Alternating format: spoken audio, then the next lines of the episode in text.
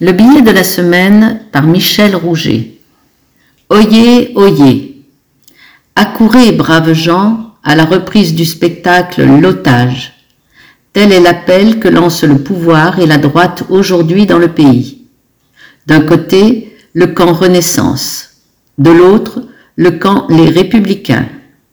Au milieu, l'immigré, homme, femme ou enfant, à chacun son imaginaire, poussé dans l'arène par diverses détresses.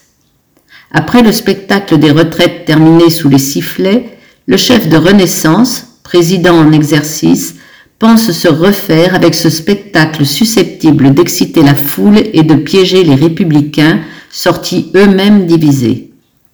Mais le chef des républicains compte bien au contraire réunifier ainsi son camp et retourner le piège en s'en prenant à l'otage. Fini l'aide médicale, appel à un référendum. Voulez-vous le chasser du pays? Ovation certaine dans les rangs émouriens et le péniste. Ailleurs Les gens pensent plutôt à leur pouvoir d'achat et au climat. À ce propos, l'économiste jadis écouté du président propose de taxer les plus riches pour financer la transition climatique. Ah non, a dit le président, on a des principes et des valeurs.